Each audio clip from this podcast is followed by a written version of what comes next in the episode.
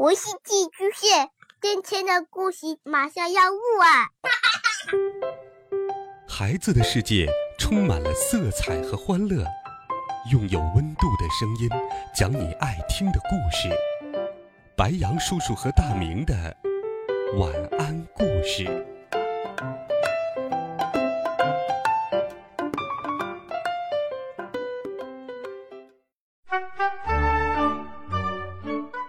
小朋友们、同学们，大家好，欢迎收听白羊叔叔讲故事。今天，白羊叔叔继续给你准备了好听的童话故事，我们一起来听第十八集。猴子抢走隐形药水后，我和爸爸每天都上网搜索跟猴子和隐形药水有关的新闻，但是一个多星期过去了。一切都风平浪静。我说：“难道猴子改邪归正了，抢走了隐形药水却不用它？”爸爸摇摇头：“如果是那样就好了，他一定在谋划什么大阴谋。现在没有动作，只不过是还没有破解隐形药水的配方而已。”果然，几天后。媒体上铺天盖地的报道了世界上发生的一系列怪事：多家亿万富翁破产，银行密码不知道怎么被泄露了，银行存款被人转移一空，一夕间倾家荡产，沦为乞丐。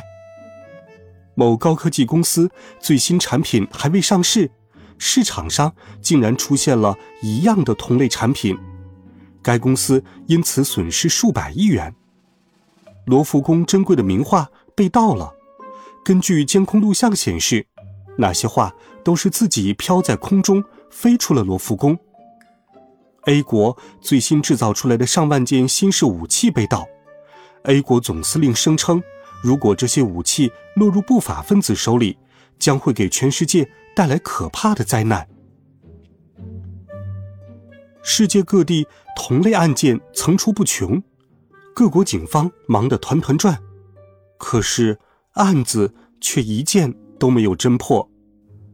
人们惶恐不安，不知道灾难什么时候会降落到自己的身上。我们城市也出现了类似的案子，层出不穷的案件搞得人心惶惶。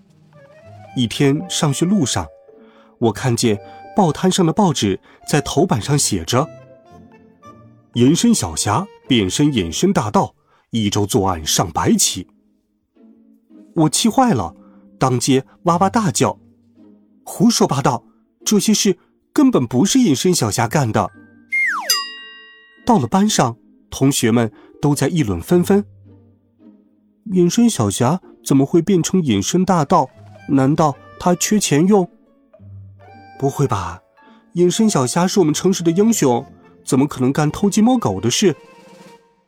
也难说，学好三年，学坏三天，他一定抵挡不住金钱和财富的诱惑了，变坏了呗。是啊，是啊，除了隐身小侠，还有谁能来无影去无踪啊？对对对，只有他具有作案能力。同学们分成了两派，挺侠派和扁侠派，两派吵了起来，吵到最后，许多挺侠派也变成了扁侠派。相信隐身小侠就是隐身大盗的同学，竟然占了大多数。我越听越难受，忍不住站起来大喝了一声：“不，这些坏事不是隐身小侠干的！”刚刚走进教室的老肥说：“哦，对，隐身小侠是好人，他不会干这种事情的。”平时一直当我死对头的老肥。竟然会站在我的一边为我说话，我的心里突然感到热乎乎的。哎，人心都是肉长的，看来上次没白帮他的忙。班上顿时安静了下来，大家都愣愣的看着我们两个。我说：“你们没有证据证明这些坏事是隐身小侠干的，就不要乱说。”一个同学不屑的说。就是因为没有证据证明，所以可以肯定是他干的。如果是普通人干的，肯定会留下一些破绽的。我说：“不是，就不是，我发誓，不是他干的。”同学们都看着我。你怎么知道？我差点脱口而出：“我就是隐身小侠。”我被同学们气得一佛出世，二佛升天。爸爸在我口袋里面劝我说：“儿子，儿子，冷静，呃，别生气。”老肥走过来，一把搂住了我的肩膀，很哥们儿的说：“嗯，对，不是隐身小侠干的。你认识隐身小侠？你可以请隐身小侠出来跟大伙说清楚啊。”班里顿时炸开了锅。什么？你认识隐身小侠？我心想，不是认识，我就是。但是，我当然不能向大家说明原因，我只是点了点头。同学们顿时来劲儿了，眼里射出既崇拜又羡慕的眼光。一个同学说：“哇，酷毙了！你快点把隐身小侠请出来吧。”我只好含混的说：“嗯，好。”哦。这时，楼下传来了警车的声音，大家都跑到窗户边看发生了什么事。只见几个全副武装的警察从操场上往教学楼走来。同学们面面相觑，发生什么事情了？过了一会儿，两名警官走进了教室，其中一个径直向我来了。同学。请你跟我们走一趟。我问：“为什么抓我？”警察说：“这是上级的命令，请你跟我们走一趟。”我没办法，只好跟他们走了。我听见同学们在我身后议论纷纷：“哎，警察怎么抓他呀？”刚刚老肥说他认识隐身小侠，不不不，认识隐身大盗，难道？他是隐身大盗的同伙。什么？没想到他居然是隐身大盗的同伙。他平时看起来挺老实的呀。我被带上了警车，前后左右有四个警官看守我，我不由得感到一阵紧张。我心想：天哪，难道他们也认为我是隐形大盗？我真是比窦娥还要冤呢！不一会儿，我被带进了一间白色的屋子。一个马尾辫、金发碧眼、长得跟国际影星朱莉很像的女警察坐在那里等着我，她的神情冷若冰霜。奇怪，为什么国外的警察要审问我？我的英文听力可不怎么好，更别提用英语对话了。不一会儿，女警官冷冷地说。你好，我是国际刑警朱莉，负责侦查近期在世界各地发生的隐身大盗案件。经调查，我们怀疑你与这些案件有关。真是无巧不成书，他的名字竟然也有朱莉。我小声嘀咕：难道我的英文水平进步了，竟然能听懂他在说什么？爸爸小声说。拜托，他说的是中文。晕，是我先入为主了。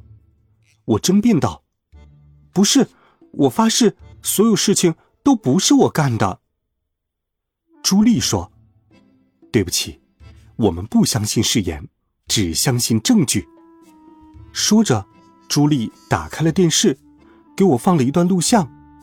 我不看不知道，一看吓一跳。天哪！他给我看的录像，竟然跟猴子给我看的如出一辙。要不是因为我现在是在警察这里，我真怀疑他是猴子的手下。朱莉说：“你就是隐身小侠。”我点点头。事到如今，也没什么好否认的了。我说：“我确实是隐身小侠，不过最近发生的案子不是我干的。”你们不能因为我会隐身，就认为这些案件是我干的，这太可笑了。朱莉说：“我们也知道，你一个人干。”不了那么多坏事。不过，你是我们迄今为止能找到的第一个隐身人，那些案件很可能就是你的同伙干的。我的天，我现在真是跳进黄河也洗不清了。爸爸小声说：“儿子，将猴子的事情告诉他。”我摇摇头。我没有同伙。半个月前，我被绑架了，那个人搜走了我的隐形药水。这些事肯定是他和他的同伙干的。随后，我把猴子是谁这件事情的前前后后跟他讲了一遍。讲完之后，我问道：“怎么样？现在我可以洗清嫌疑，你们可以放了我了吧？”朱莉冷冷地说：“我们已经怀疑此事和你说的猴子有关。据我们掌握的情况，他的确是在不久前越狱了。”你提供的情况无法证明你们是不是同伙。我狂晕，那我什么时候才能走啊？朱莉说：“此事事关重大，只能委屈你在这里待几天了。”说完，他让人把我带出了拘留室。